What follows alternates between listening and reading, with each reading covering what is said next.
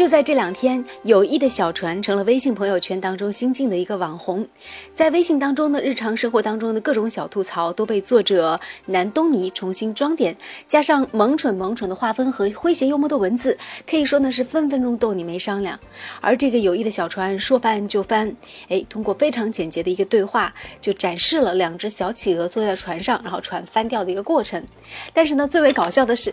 这个漫画被热炒之后呢，现在引起了各种各样的这个文体。我们看到各种各样的人就利用了这个南东尼的这个微信上所传的传播的这个图片，然后呢做了各种各样的一些版本。呃，比如说就是两个人在一起约会的时候，另外一个人说呢，这个我我请你吃火锅好不好？然后那个人就说我不吃辣的。哎，友谊的小船说翻就翻了。还有，比如说你晚上约你女朋友，两个做的是男女朋友，男的说，哎，今天晚上我们俩一起约会好吗？然后女方，比如说媒体人了，说我今晚有一个重要的新闻要跟，哎，友谊的小船也说翻就翻了，友谊的小船为什么就说翻就翻了呢？这个为什么会在今天这么火爆呢？接下来的时间呢，我们就跟五月小龙一起来聊一聊这个话题。首先，你觉得是基于什么样的原因，让这样的一个？友谊的小船这个概念，哈，在最近这两天在朋友圈里被炒得这么厉害，单凭是炒作吗？还是说它真的是抠住了现代人内心的某一个点？这段时间啊，关于友谊的小船，的确这个词是一个很热门的话题，而且呢，各种各样的各种行业的 N 艘小船都翻在我们面前啊。嗯。但是我们稍微比较一下，就是说有一个共通点，就是呢，船上的两位朋友。很想呢面对面的交流一下，可是呢对方都能够提出来让人无可奈何的一些理由，说我去不了。于是呢，哎，友谊的小船说翻就翻了。所以呢，这种话题啊，这种对话呢，其实也很直接的告诉了我们，为什么友谊的小船这么容易翻，并不是说两个人之间可能有什么过节，而是因为现在我们这个快节奏生活里面呢，使得我们能够面对面的聚在一起的机会是越来越少了。无论是我们在工作上、学习上，甚至呢，很多人我们说成家了，还有生活上、家庭上面，各种各样的原因，使得我们呢，连抽出时间跟好友相聚的这种机会啊，都已经是越来越少。包括我们耳熟能详的，哎，同学会，同学会呢，以前可能是年年都有，现在可能只有一个十年会、二十年会了。大家实际上能够面对面坐在一起交流的朋友的这种，哎，交谈的机会真的是越来越少了。嗯。而与此相对应的就是什么呢？我们通过网络、通过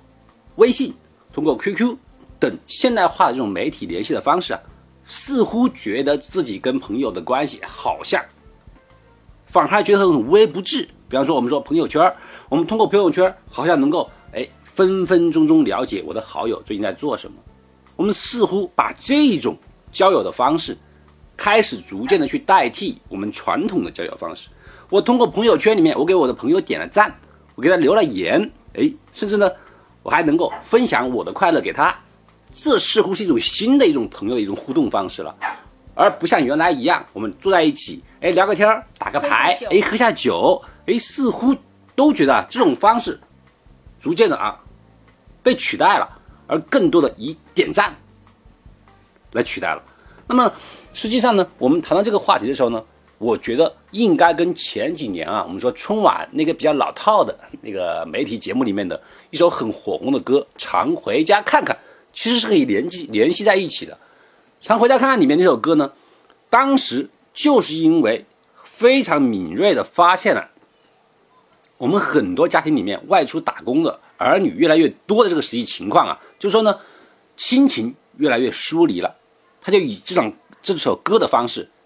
提示了我们，同样呢，也是引起了无数人的共鸣。是啊，我们很久没有去我们的亲人那儿去走一走，去聚聚了。而与此同时呢，这首友谊的小船其实跟这首歌是完全相同的作用。它再一次点醒了我们，现在当今的我们的人际关系已经不仅仅是说我们亲戚之间了，好友之间、同学之间，甚至说呢，你的哎茉莉之交、闺蜜啊等等之间。这样的关系也逐渐的被疏离了，越来越疏离。如果我们大家可以仔细去坐下来回忆一下的话，你和你的父母亲戚，我们会说，道理上应该是很亲的，比方说爷爷、外公，这么很亲的人，你上一次见到他的时候是什么时候？如果你回忆的话，可能会你会很惊讶的发现，可能已经有一个月，或者是两三个星期没有跟他们见面了。那么朋友呢，也许更长时间，半年了都没有见过朋友。即便你在朋友圈里面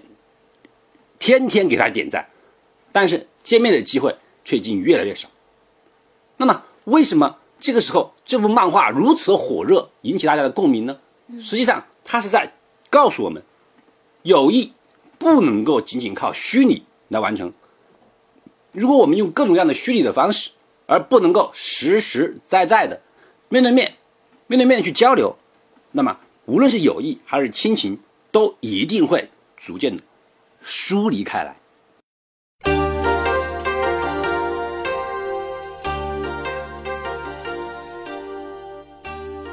好的，感谢五月小龙先生带来的点评。实际上，最近这两天，微信朋友圈几乎都是被友谊的小船说翻就翻的多格漫画刷屏。从闺蜜之间的体重之争，到媒体人、医护工作者、银行员工不靠谱下班时间，一条条友谊的小船的颠覆，直接指向了不同的人群、不同职业之间的社交痛点。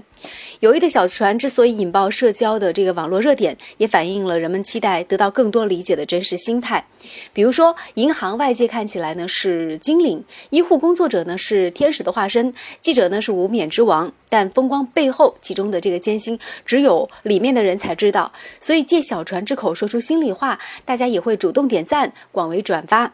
另外呢，随着现代社会分工越来越细致，新生态也不断涌现。现在的很多年轻人也往往存在着无法和别人讲清楚自己究竟在做什么的尴尬。即便是同辈人之间，也可能会因为从事的领域的独特性，所以不知道如何跟朋友来分享工作的点滴。这也是现代人交往的一个堵点，更是一个痛点。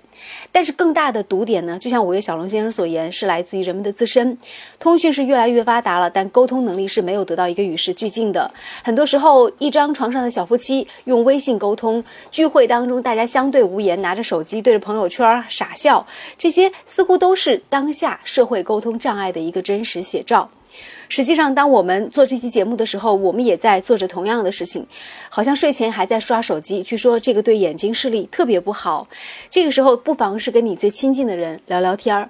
网络时代，我们或许习惯于在拇指间寻求一份情感的寄托，但是实际上，在这个屏幕背后，还是有血有肉的人情来得更为贴心。所以说，一句温馨的话语，一声真切的问候，不仅比三十二个赞更为真实，也更加的。温暖，我们今天就说到这里，再见。